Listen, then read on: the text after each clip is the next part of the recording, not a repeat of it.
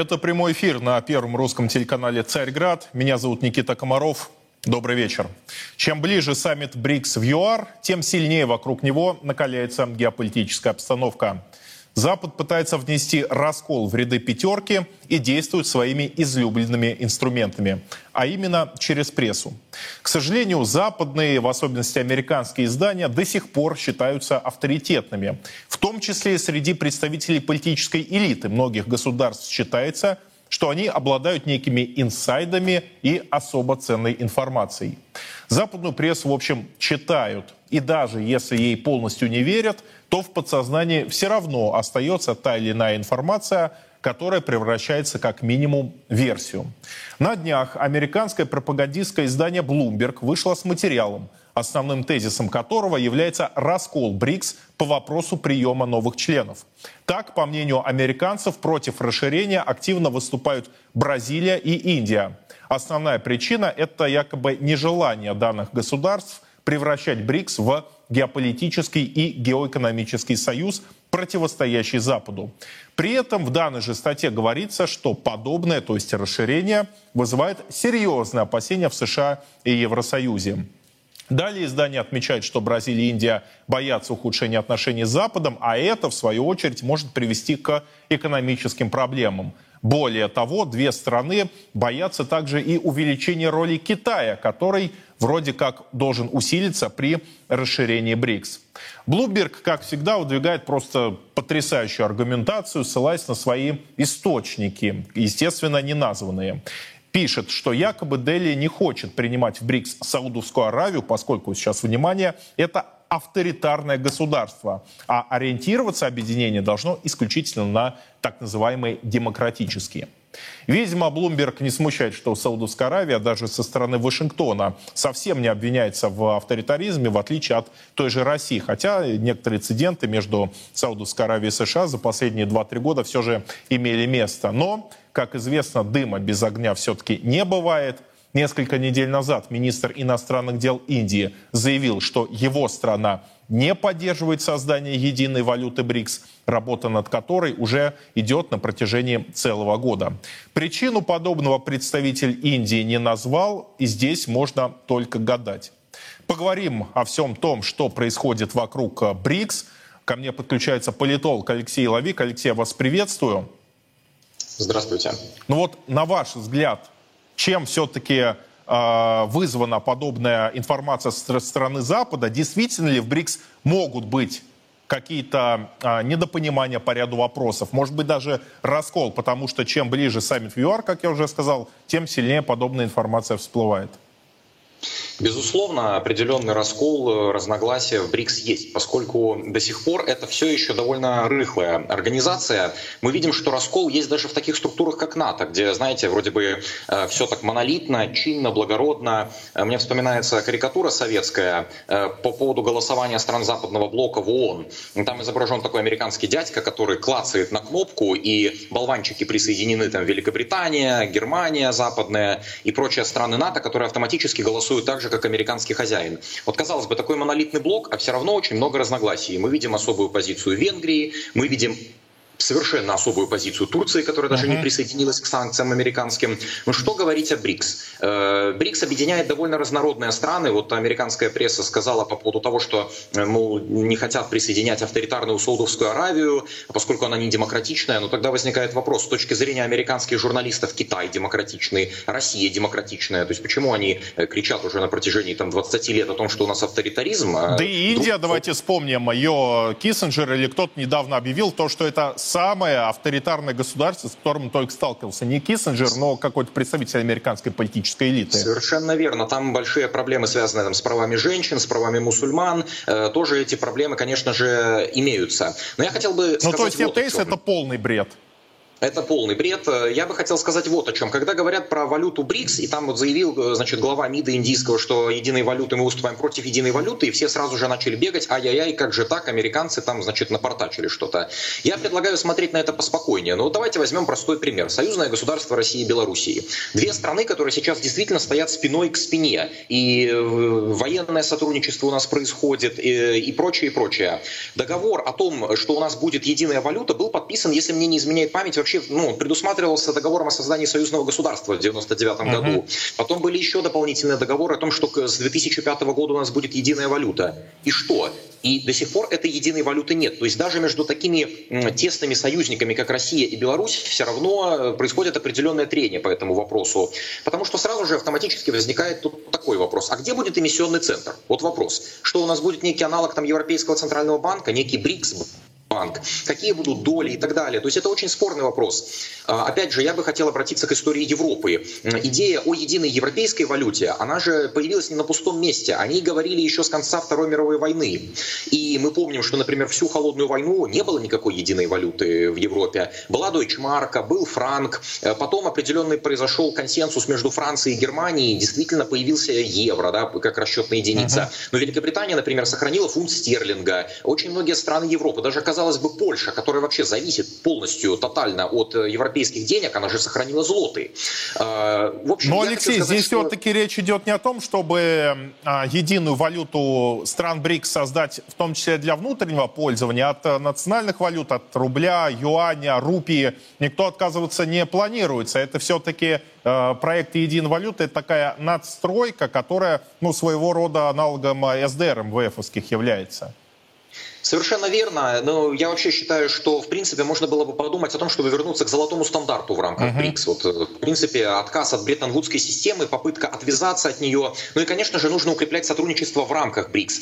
Э, видите ли, здесь еще есть такой момент, что БРИКС объединяет э, весьма разнородные страны, которые к тому же имеют между собой довольно сильное противоречие. Ну, например, мы вспомним э, пограничный конфликт между Индией и Китаем. Он ведь никуда не делся. И вот здесь я считаю, что нашей дипломатии нужно несколько активнее действовать в качестве миротворца. Э, не просто потому, что, знаете, вот мы такие, значит, посторонние ребята, нейтральные, и мы помирим Индию и Китай. У нас есть опыт решения пограничного спора с Китаем, который длился на протяжении десятилетий и который мы успешно разрешили, причем разрешил Владимир Владимирович Путин еще в нулевые годы. Э, и на основе определенных компромиссов, как и было в 2005, если не ошибаюсь, году с этими островами, на, на основе определенного компромисса этот вопрос можно решить. И это будет прорыв в международных отношениях, это будет прорыв в интеграции БРИКС, и это, ну, возможно, спасет даже от большой войны, потому что там периодически возникают вооруженные столкновения. Вот нашей дипломатии на этом треке нужно быть гораздо активнее, мне кажется. Угу. Правильно я вас понял, что основная проблема сейчас БРИКС – это рыхлость э, структуры, нет э, институтов, нет э, утвержденных правил. Из-за этого, когда возникает тот или иной вопрос, ну, например, по приему новых членов, то э, тогда каждый высказывает свою позицию, консенсуса не находится, и самое главное, нет э, тех правил, согласно которым может быть процедура э, оформлена их вступления. И именно это тормозит э, развитие и дальнейшую превращение, дальнейшее превращение БРИКС из такого клуба по интересам в полноценную геополитическую, геоэкономическую организацию. Совершенно верно. Организация весьма рыхлая, она нуждается в институциях. И вот вы знаете, а, многие политологи говорят о том, что БРИКС может быть, ну или ШОС, или БРИКС, uh-huh. какая-то из этих структур, может быть альтернативой ООН. Потому что мы видим, что ООН не рабочая структура, она прошляпала там агрессию в Ираке, она прошляпала агрессию в Ливии. Вообще структура, которая не решает ничего, которая является послушной исполнительницей воли Демократической партии США. Вот так вот мы назовем ООН. И БРИКС мог бы стать неким альтерна... некой альтернативой ООН, э, причем, э, я подчеркну, со своим Советом Безопасности, условно говоря, ну или, скажем так, с таким Советом директоров может быть, кому-то это неприятно слышать, но все-таки вот э, ООН, равные ли там члены? Ну, конечно же, нет, потому что вот есть Совбез, где есть страны-победительницы во Второй мировой войне. Великобритания, Франция, Соединенные Штаты, Россия и Китай. Так вот, мне кажется, что в БРИКСе можно было бы принять очень много новых членов, Индонезию, Саудовскую Аравию, прочие государства, но при этом сохранить некую структуру, ну, я не знаю, как президиум, если говорить, так знаете, по-старому, uh-huh. по-партийно, по-коммунистически. Э, то есть вот, э, скажем так, центральный пакет, вот контрольный пакет акций должен быть у стран-основательниц все же. Потому что мы понимаем, что ну, одно дело при, все, при всем уважении, допустим, Саудовская Аравия или Иран, да, но это все-таки региональные державы. И совсем другое дело Россия, например, региональные державы. И совсем другое дело Россия, например, или Китай, страны с ядерным оружием, страны или с амбициями. Индия. На, или Индия, страна, которая тоже будет, э, она уже является страной с ядерным оружием и будет свои геополитические амбиции защищать и в Латинской Америке, и в Африке, и в других регионах. То есть э, нужен некий такой альтернативный совбез ООН только в рамках БРИКС и без стран Запада коллективного. А, что касается расширения около 30 стран или даже 40, как некоторые говорят, изъявили желание присоединиться к БРИКС, а вот 13 из этих государств уже даже подали заявки. На ваш взгляд, как нужно действовать организации? Принимать желающих, такое интенсивное расширение проводить, либо все-таки более осторожно к этому вопросу относиться и в первую очередь выработать те правила, те институты, о которых мы с вами говорили, а потом уже различные, от различных других широкомасштабных проектов думать, там, о расширении или о введении э, новой единой валюты. Вне всяких сомнений нужно для начала создать институцию. БРИКС должен начать позиционировать себя как альтернативный центр силы.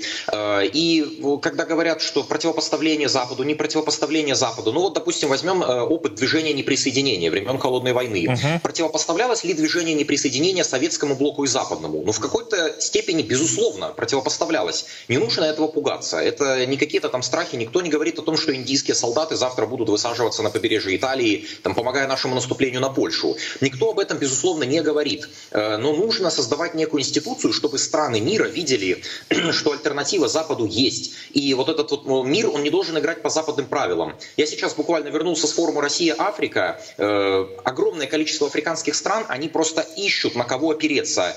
Они хотят опираться на Китай, опираться на Россию и уходить из-под западного блока. Мы видим, что в Нигере сейчас происходит. В других странах ЭКОВАС французский, вот эта вот э, организация практически разваливается. То есть есть э, Запад, он на самом деле, ну если уже грубо говорить, он всех достал, ищут определенную опору э, страны третьего мира, и они должны находить ее в БРИКС. То есть э, БРИКС должен позиционировать себя как структура суверенных государств, которые не играют по навязанным Западом правилам. А эти правила были навязаны в условиях однополярности. Это совершенно очевидно. Они были навязаны в начале 90-х, когда Россия была развалена, когда Китай находился, ну скажем так, когда он еще был развивающейся страной, ну по большому счету страной третьего мира, ну что уже там говорить про Индию или Бразилию. Россию. В общем, э, безусловно, нужно сначала выработать правила, а затем уже активно присоединять как можно большее количество членов. Безусловно, я с вами согласен, что именно так э, БРИКС и должен себя позиционировать. Однако вопрос в том, готовы ли хотя бы вот эти вот пять членов БРИКС, Россия, Китай, Индия, Бразилия и ЮАР, к тому, чтобы действительно себя так осознавать не объектом, а субъектом мировой политики.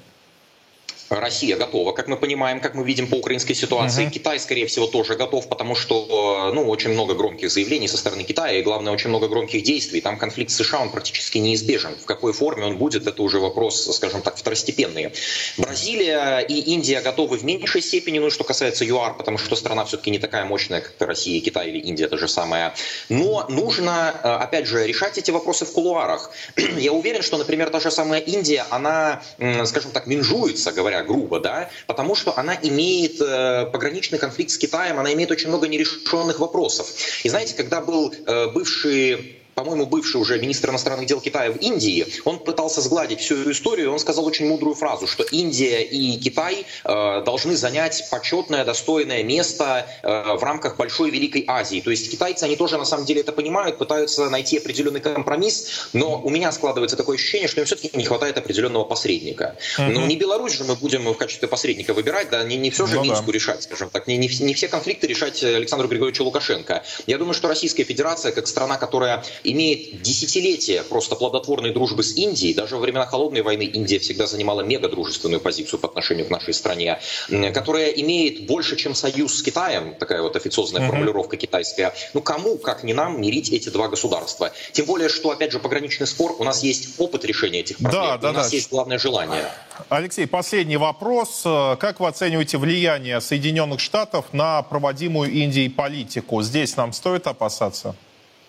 Я думаю, конечно же, стоит опасаться, потому что американцы, ну давайте просто посмотрим с точки зрения, скажем так, американской администрации мир. Ну или давайте из... конкрет, э, так более э, конкретно спрошу, не, скорее не только Соединенные Штаты, но англосаксонский мир, поскольку Индия бывшая британская э, колония и позиции Британии остались сильны. Конечно, позиции Британии очень сильны, но давайте вспомним, кто премьер-министром является в Великобритании. И вот эта вот инди, ин, э, индизация, скажем так, британской политики, э, большое присутствие выходцев из Индии в американском политикуме, это же все на самом деле неспроста. Они тоже оказывают влияние на своих, э, скажем так, родственников, на влиятельные круги индийского общества и пытаются как-то Индию вырвать из этого нового формирующегося центра силы. Поэтому, конечно же, Вашингтон и Лондон, они будут предпринимать все усилия, чтобы противопоставить России и в первую очередь Китаю, Индию. Потому что у нас ведь нет общей границы с Индией, а у Индии и Китая не только граница, а как вот я уже толдычу тут на протяжении многих минут, э, есть пограничный конфликт. Они будут всячески его подогревать, они будут всячески подогревать националистические настроения, натравливать Индию на Китай, и мы должны, скажем так, ворваться в весь этот, в весь этот балаган и помирить э, два великих государства. Никто не говорит, что это будет просто, это будет довольно тяжело, но нужно хотя бы предпринимать какие-то попытки, нужно хотя бы инициативу проявить. Алексей, спасибо. Действительно, тема очень важная, очень актуальная. Фактически на, наш, на наших глазах формируется новый а, мировой порядок, и БРИКС, а, безусловно, должен а, сыграть а, решающую роль в формировании этого самого мирового порядка, распада однополярного мира, перехода к системе макрорегионов, но уже вот на нулевом этапе формирования новой геополитической ага, организации а, возникают определенные сложности. Надеюсь, что они все будут преодолены. И саммит ЮАР, который состоится 22-24 августа, а, надеюсь, принесет нам много позитивного. Меняем теперь тему. Новые власти Нигера, пришедшие в результате военного переворота, ввели самые настоящие санкции в отношении Франции.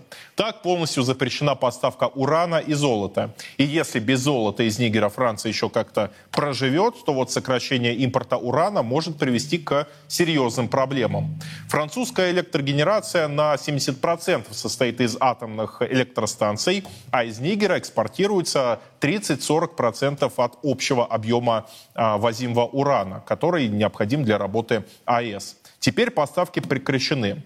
Какие последствия ожидают французов, сейчас будем обсуждать. Ко мне подключается главный редактор аналитического журнала «Геоэнергетика Инфо» Борис Марцинкевич. Борис Леонидович, я вас приветствую. Добрый день. Как вы оцениваете сегодняшнее решение новых э, властей Нигера запретить э, поставки урана во Францию? Может ли это действительно привести к серьезным проблемам во французской энергетике? Ну, давайте все-таки определимся с тем, что я сейчас вот про политику ничего не знаю, говорю исключительно про уран. Да. Про политику без меня расскажете. Если э, зайти на сайт компании «Арана Майнинг», это подразделение французской государственной компании «Арана», владеющей эксплу... Э, эксплуатирующая атомную электростанцию «Арана Майнинг», это горнодобывающее подразделение – доля поставок из Нигера составляла ну, по итогам прошлого года 24,3%. А, так что ну, говорить о том, что произойдет нечто из ряда вон, запасы во Франции есть, год-другой переживут. Uh-huh. Если, если смотреть на происходившее в хронологии, после свержения президента достаточно резкие действия со стороны Э, Западноафриканского союза. Есть такое-то бывшая колония Франции. Вот они э, не только приостановили любое сотрудничество, но еще и заморозили счета. И ответные действия новых властей Нигера э, как это? Давайте не будем заниматься отростками, давайте вырвем Кулугине.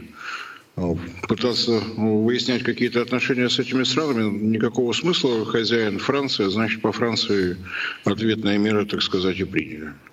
Насколько это долго продлится, сказать сложно. Что касается самих месторождений в Нигере, ну, то они старенькие, выработаны достаточно преизрядно, поэтому процент соскользнул с тех самых 30-40 вот э, сюда вниз. Ага. В 2025 году планировалось приступить к разработке достаточно перспективного месторождения Имур... Имурарен. Вот, вот так. А, там э, по разным оценкам порядка 175 тысяч тонн урановой руды, достаточно крупная. А, единственное, что э, ушедшие власти разрешение дали, хотя предполагаемый способ извлечения, подземное выщелачивание, то есть извлечение при помощи раствора серной кислоты, э, не экологическими, то есть это не, не те организации, которые про деньги, а вот те, которые реально про природу, природоохранные, считали, что метод рискованный, там очень близко грунтовые воды, И, по идее, проект должен быть еще переоценен. Вот uh такая обстановка, что касается Нигера. Насколько... Что касается... Да. Что касается других источников, которые теперь, видимо, если вот эта долгосрочная мера будет со стороны Нигера, какие меры может предпринять Франция? Ну, прежде всего, действующее совместное предприятие с Казатомпромом работает давно, работает успешно. Совместное предприятие называется «Катко». Э, в соответствии с законодательством Казахстана контрольный пакет у Казатомпрома. Считаем, как у, государства. Добыча идет. Смогут ли они нарастить объемы, чтобы компенсировать посмотрим. Пока никакими планами этого предусмотрено не было. Э, акционеры собирались в конце прошлого года, производственные планы наметили, но я не думаю, что там в планах значилось потерять 24% поставок. Uh-huh. Из того, что может действительно помочь, это э, созданное совсем недавно, в прошлом году совместное предприятие с Наваи, это э, добычной проект «Узатома». Э, свежая совершенно, пока добыча еще не начата. А где в России? Э, Наваи – это Узбекистан. Узбекистан. И Узатом, узбекистанский атом. То есть это совместное предприятие, получается, России, Узбекистана и Франции? России там нет. России в Узбекистане на добычных проектах просто нет. Так, то есть Росатом Значит, мне послышалось, да. Росатома там нет, причина ну, до предела простая. Мы ничем не интересовались, Узбекистану не было смысла закрывать свою промышленность, он работал и работал. Uh-huh. Франция для них как партнер а новые люди, в основном они а, контракты были сначала с американцами, у них там вплоть до эксклюзивных прав, потом неожиданно они исчезли вообще навсегда. Так, бывает иногда. Политика дело тонкое. Бывает, добываешь уран, вот уже не добываешь. Ну, то есть Сейчас... можно сделать вывод, что э, проблем определенно у Франции возникнут, но в принципе их решить э, можно, даже если поставки из Нигера не возобновятся. А решить их можно, но совершенно очевидно, что спотовые цены полезут вверх, и тот же УЗАТом не применет поставить условия такие, чтобы они приносили большую пользу Узбекистану. Угу. Ну, как мы... Я, я, я бы так мягко вот так сказал. Да, как мы знаем по опыту 2022, да даже 2021 годов, европейцы готовы любую цену за а, электроэнергию, за энергоресурсы платить, лишь бы она была. А, Борис Леонидович, а, правильно я понимаю, что в Евросоюз до сих пор э, Россия экспортирует, э, там, уж я в этих технических определениях не особо понимаю, уран, э, там, урановую руду, ядерное топливо. То есть мы по-прежнему направляем ресурсы для фактически поддержки экономической мощи противника. Да, мы по-прежнему получаем деньги от нашего противника для того, чтобы у нас была возможность строить танки, БПЛА и многое другое. Угу. Ответ понятен. Доля России на, на этом рынке какова сейчас? Сложный вопрос задаете, потому что рынки самые разные. Просто добытая обогащенная руда, он же желтый кек, это один рынок. Ну, я имею в виду в Европе. Ну, в Европе, я думаю, так же, как и в Соединенных Штатах, порядка 30-40% тех снап экспорт, международный значок Тенекс работает еще, простите, с 60-х лет, терять э, связи, контракты, налаженных дисциплинированных потребителей, решать работы свои э, подразделения Росатома ну, не с руки совершенно. Да, а, логично. И последний момент, который хотелось бы обсудить. Э, форум Россия-Африка, недавно прошедший в Санкт-Петербурге. Очень а, много вопросов было а, как раз по поводу развития атомной энергетики на Черном континенте. На ваш взгляд, каковы э, перспективы России в Африке, если выносить за скобки э, Египет, где сотрудничество, как я понимаю, более-менее успешно идет, э, мы уже атомную, атомную электростанцию там полным ходом строим, то вот новые государства, новые регионы, действительно они нам интересные, и мы можем значительно усилить присутствие на этом рынке? Было бы желание и государственная воля. Усилить можем, если из тех э, меморандумов, которые были подписаны с тремя странами, э, Бурунди, Зимбабве, Эфиопия, но меморандум это только начало дороги, с какой скоростью его удастся пройти, сказать сложно. Работа в обычных случаях начинается с приведения в порядок законодательства, оно должно отвечать требованиям договора о нераспространении ядерного оружия для Африки а, понятно, очень большой и серьезный вопрос подготовка специалистов. Тоже не один год занимает тоже а, товар более чем штучный. А, если вспомнить выступление Владимира Путина, то квоты будут расширяться для африканских студентов. На мой взгляд, это намного лучше, чем набирать студентов в МГИМО. Потому что, как показывает опыт той же Турции, э, люди, получившие образование э, в России, в наших ядерных вузах, э, из нашей атомной школы, инженерной, научной, конструкторской уже не выходят. Так что это самый мирный способ расширения сферы технологи, технологической сферы влияния. Из того, что там точно будет происходить, это теперь уже два добычных проекта. Э, в Танзании, к которому готовились достаточно давно. Ожидается, что в 2026 году э, добыча пойдет. Сначала, как обычно, опытно-экспериментально по проекту увеличить до 3000 тонн, чтобы uh-huh. было понятно. В России мы добываем 3,5 тысячи тонн урановой руды. Э, идеология Росатома здесь очень простая. То, что добывается в России, должно обеспечить все потребности самой России. Для зарубежных проектов добываем за рубежом. А вот для сравнения, проект э, в Намибии 3000 тонн. То есть, ну, так-то практически ну, удваиваем. И, кроме того, достаточно большая неожиданность. Э, подписано, опять же, документы с Намибии. Намибия, чтобы было понятно, это три, ну, страна номер три в мировой табеле об объемах добычи урана. Ну, проект называется «Красиво. Крылья». Там чуть позже, потому что только что подписано, планируется начало добычи в 2029 году, и на полке тоже 3000 тонн. То есть, на мой взгляд, для Росатома это такой большой задел для всех зарубежных проектов. Ну и из того, что еще было интересно, это выступление Алексея Лихачева, генерального директора Росатома. Он очень рассчитывает на расширение сотрудничества с новым банком БРИКС. А вот то, что можно для Африки делать э, оперативно, это флот плавучих атомных электростанций. Ага. Причина – крупные электростанции с учетом того, насколько не развита объединенная энергосистема во многих странах. Вот одна точка, генерация 1200 мегаватт, много. Плавучие атомные энергоблоки на базе ритм-200 – это 110 мегаватт. То есть это можно оперативно решать проблемы, по крайней мере, для прибрежных стран.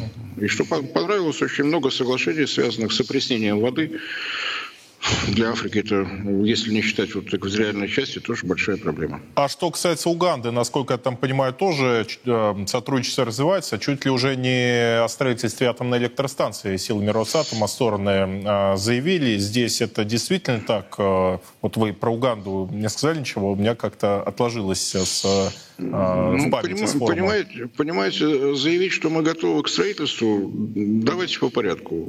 Если там э, вообще государственный регулятор, создан ли он, э, признан ли уровень его компетенции, как нынче модно говорить, э, со стороны МАГАТЭ, со стороны организации, ассоциации компаний, эксплуатирующих атомные электростанции, есть такая.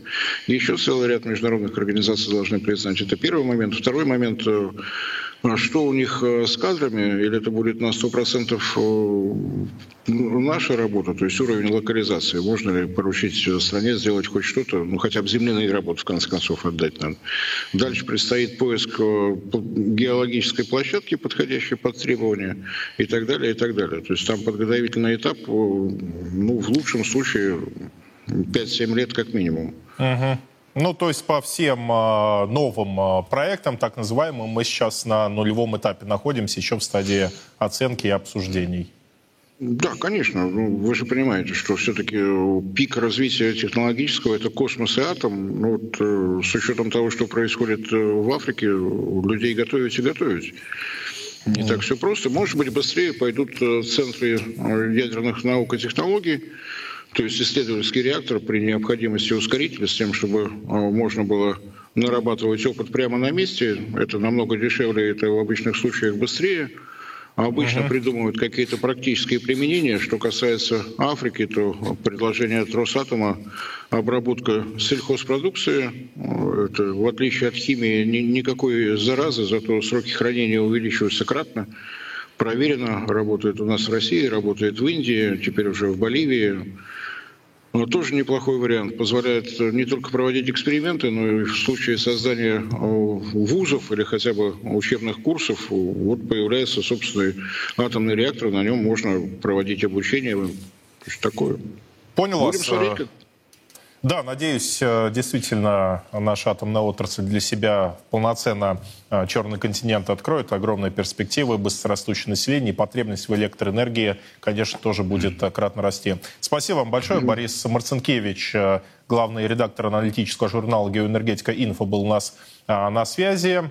А Сейчас к другой теме переходим. Завершается третий месяц Всероссийского молебна о победе. Уже более половины регионов нашей страны приняли святую святыню, великую святыню, ковчег с мощами великомученика Георгия Победоносца.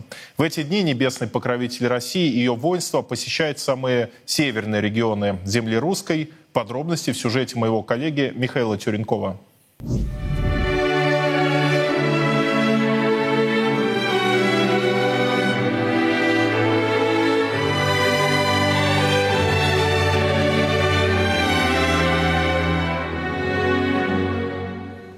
Всероссийский молебен о победе продолжается. После дальневосточных рубежей ковчег с мощами небесного покровителя русского воинства, великомученика Георгия Победоносца, отправился крестным летом по бескрайним просторам русского севера. В течение последней недели святыню приняли в Якутии, Норильске, Ямало-Ненецком и Ханты-Мансийском автономных округах и Республике Коми. Многие тысячи людей смогли поклониться в этих регионах святыни и спросить святого Георгия о молитвенной помощи.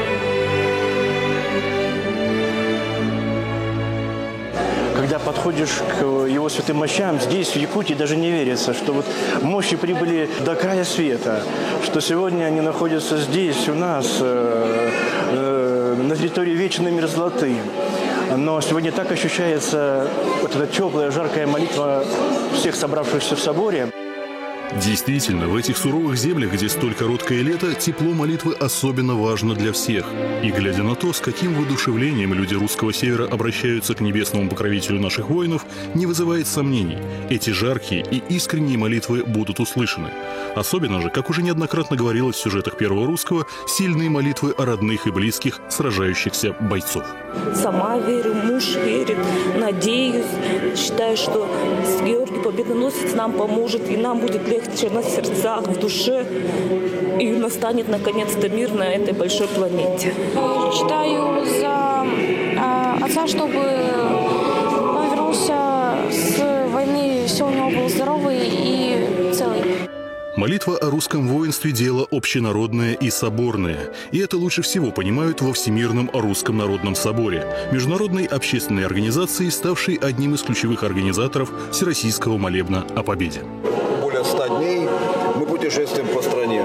На самом деле чудес много, очень э, чем дальше от Москвы, тем как-то вот люди простые, они чувствуют эту благодать, обращаются к святому Георгию в своих молитвах. Мы это видим, мы это чувствуем, тем более сейчас э, война, многие воюют, и часто вот это вот обращение к святому Георгию, она, ну, прямо не буду всего рассказывать, но иногда бывает так, что сегодня обратились, а завтра пуля мимо пролетела, где-то там на фронте, и человек необычным, неожиданным образом выжил. Сегодня Всероссийский молебен о победе продолжается в Республике Коми, где в Сыктывкаре ковчег со святыни принял лично глава региона Владимир Уйба. В своем приветственном слове Владимир Викторович особо отметил тех, кто принял участие в организации молебна. Мы сегодня присоединяемся к той огромной армии, более 300 тысяч сегодня людей уже в стране приложились к мощам. И, конечно, благодарим всех и фонд, который организовал э, э, это э, приезд мощей в наши действительно 100 городов российских, и Царьград, который сегодня всячески помогает тому, чтобы мощи прибыли в наши города, вот в нашу республику. И, конечно, я точно совершенно знаю и понимаю, что это великая поддержка нам, нашему воинству, и это знак победы. Добавить нечего, кроме наших молитв. Святые великомученичи и победоносчи Георгии, моли Бога о русском воинстве. Переходим к теме экономики. Министр финансов Антон Силуанов заявил в интервью ТАСС, э, что истинная причина девальвации рубля – это сократившийся торговый баланс. Давайте послушаем. Ослабление курса рубля прежде всего связано с торговым балансом, притоками и оттоками валюты в страну и из нее. Плюс лето, время отпусков, когда кто-то едет за границу, спрос на валюту также растет. Некоторые эксперты связывают ситуацию на валютном рынке с работой нашей подкомиссии. Когда иностранцы покидают свой бизнес в России, они покупают валюту и переводят ее за рубеж. Но мы с ЦБ договорились, что объемы вывода валюты от продажи бизнеса не будут превышать 1 миллиарда в месяц. То есть это не критично для валютного рынка. В прошлом году экспортные цены на углеводороды были высокие, а импорт сократился. Сейчас импорт восстановился, а цены на экспортируемые товары ниже прошлогоднего уровня. Особенно это видно по ценам на газ. В прошлом году были моменты, когда они в пять раз превышали нынешний уровень. Сейчас ко мне присоединяется финансовый аналитик Андрей Верников. С ним обсудим тему. Андрей, я вас приветствую.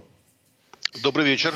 А, вы знаете, что меня удивляет и в текущем заявлении главы Минфина, и в недавних а, заявлениях главы ЦБ, они все а, в качестве основной причины девальвации называют сокращение сальда торгового баланса. Но ведь помимо торгового баланса, то есть товары и услуги, есть еще такой показатель, как счет текущих операций – ну, или же платежный баланс. Вот э, все-таки необходимо смотреть на торговый баланс или на счет текущих операций, который, я поясню, чуть э, включает э, такие статьи, как э, отток капитала в качестве выплат по дивидендам в пользу иностранных э, собственников, там э, расходы на обслуживание госдолга, э, покупка гражданами валюты и так далее. Вот здесь более правильно все-таки о чем говорить?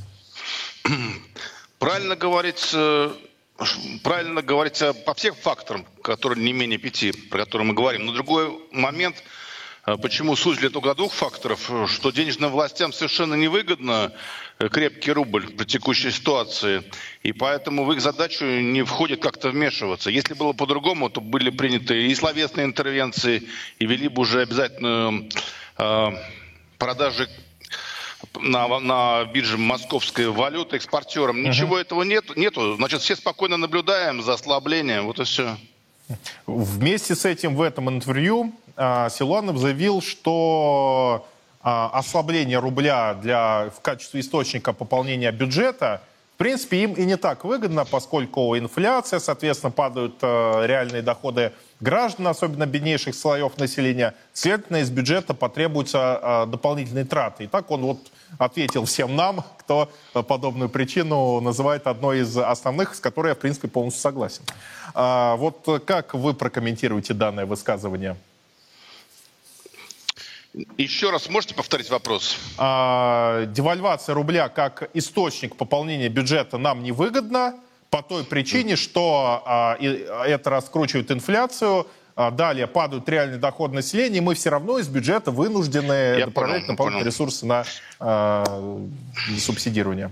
Но все-таки это есть в этом лукавство какое-то заложено, потому что социальные расходы номинированы в рублях. Все-таки это выгодно. В общем, наверное, не очень выгодно резкая как бы, девальвация рубля. А плавное ослабление, мне кажется, входит э, и входило в планы наших властей. Угу. Что касается стабилизации валютного рынка, представители финансовых властей постоянно заявляют о том, что чуть ли не единственным механизмом является а, являются интервенцией, то есть либо покупка валюты на бирже, либо ее продажа. Вместе с этим вы обозначили такой очень важный момент, это отказ от обязательной репатриации и обязательной продажи валютной выручки экспортерами.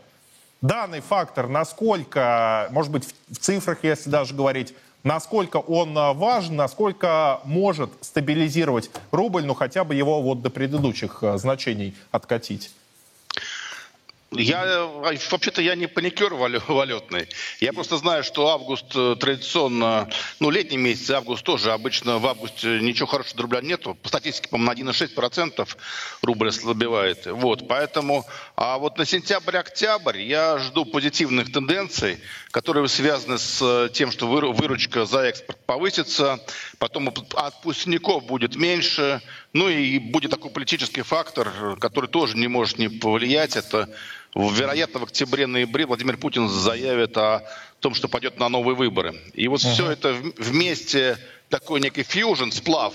И я как раз ожидаю укрепления рубля в район там 84. Угу. То есть все-таки есть э, и позитив у нас.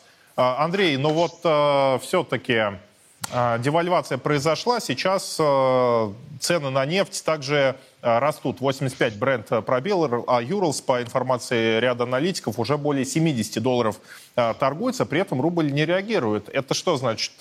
Зависимость от традиционно, которая существовала курса национальной валюты от нефтяных котировок, она куда-то пропала? Но у нас он, он давно не реагирует. Он реагировал в день в день очень давно, там, года назад. А в этом году, если посмотрите, у нас большие периоды. То есть очень важно, чтобы нефть э, удерживалась, а, по-моему, задание ОПЕК, если не ошибаюсь, у нас в начале августа, что очень удерживалась на высоких уровнях. Мониторинговая И... комиссия, по-моему. Да. Будет.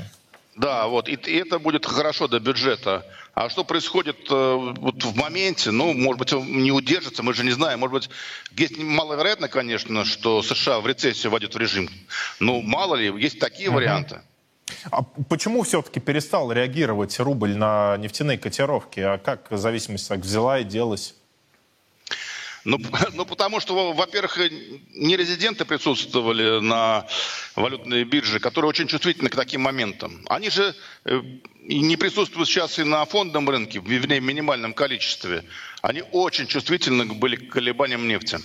Правильно я вас понимаю, что иностранные спекулянты, вот эти самые настоящие, как их еще назвать, которых финансовые власти запускали на наш э, э, и валютный, и фондовый рынок, постоянно раскачивали котировки в одну или в другую сторону. Как только нефть шла вверх, они, а, соответственно, укрепляли искусственным образом рубль. Как только котировки нефти падали, они его а, ослабляли. И таким образом это на постоянной основе негативно э, сказывалось, напрямую влияло на а, нашу экономику и на доходы граждан, потому что ну, в условиях нестабильности никто не понимает, как свою инвестиционную деятельность планировать, как сбережения планировать.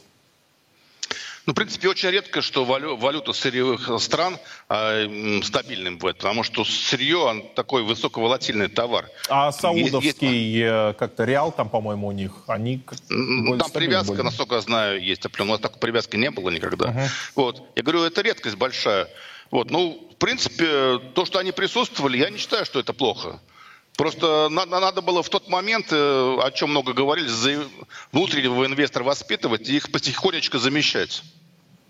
Но сейчас это, слава богу, произошло. Если не ошибаюсь, да. Э, порядка 80% операций на фондовом рынке это не просто резиденты наши, а это именно частные лица. То есть не фонды, не банки. И посмотрите, как индекс Мосбиржи растет. То есть достаточно было э, нерезидентов убрать. И те, кто поверил в нашу экономику за этот год, э, ну, не в два раза, но процентов на 70 а, обогатились. А, там, или сколько у нас рост индекса? Сбербанк, Сбербанк 70% точно.